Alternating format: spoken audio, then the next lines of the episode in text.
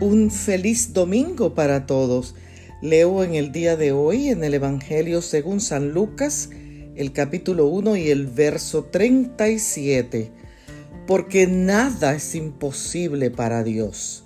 Hay muchos escépticos hoy en día y que en tiempos difíciles suelen decir, ¿por qué estoy viviendo esta situación?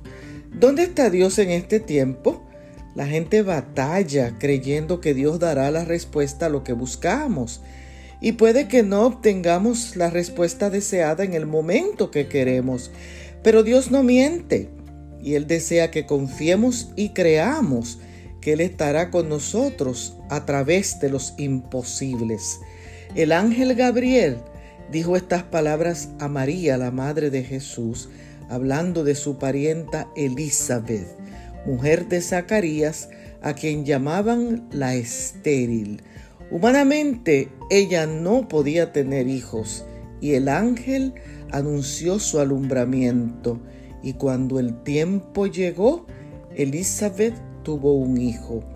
Posiblemente hoy estoy hablando a una madre que tiene a su hijo o a su hija en la cárcel o en drogas o en prostitución o en una cama de hospital sin esperanzas, sin salida.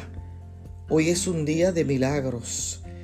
El Hijo de Dios te dice, para Dios nada es imposible. Para Dios nada es imposible. Bendiciones.